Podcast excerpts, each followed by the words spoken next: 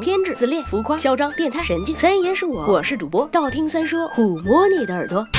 十万个为什么？哎呀妈呀，你几年级了？哎呀妈呀，你考试考咋样啊？哎呀妈呀，你啥工作呀？哎呀妈呀，你找对象了吗？哎呀妈呀，你家孩子几岁了？操，关你屁事儿啊！世界上为什么会有这么多爱管闲事的人呢？或者我们换一种说法，人为什么爱管闲事？表面上看，问题出现在我们从小接受的社会主义义务教育上，也就是说，爱管闲事是学校教育、文化熏陶与道德约束的结果。具体来说，就是学校提倡友爱同学，文化歌颂礼仪之邦，道德宣扬锄强扶弱。为什么要这样？根本的原因在于人类这种奇怪的生物有与生俱来的道德责任感。在我们从猴子变成人的漫长的进化过程中，助人可以使很多问题迎刃而解。一个人对其他人提供了帮助，这种行为可能从长远来看是对自己有利的，因为被帮助的人可能反过来报答他或者他所在的种群。于是长此以往，助人为快乐之本的 DNA 就这样根植于人类的生命中了。也许有朋友对爱管闲事的好基因持怀疑态度，理由是现在社会上发生了许多令人心寒的见死不救的事件，比如小月月，比如老人摔倒了不敢扶，因此会感觉人类似乎朝着冷漠和自私的方向发展。但事实上，我们大可不必对这种世风日下过于悲观，因为自然选择的力量比你想象的要强大。千百万年的进化在人类身上所产生的痕迹，不会因为暂时的社会状况而发生本质上的改变。即便能够改变，也只改变暂时的行为，而不能改变深层的意识形态。所以这么说起来，未来的日子里还是会有人不停的管你闲事儿。哎呀妈呀，你几年级了？哎呀妈呀，你考试考咋样啊？哎呀妈呀，你啥工作呀？哎呀妈呀，你找对象了吗？哎呀妈呀，你孩子几岁了？想想好心塞，不玩了，去睡觉了，拜了个拜，让我我们彼此相爱，为民除害。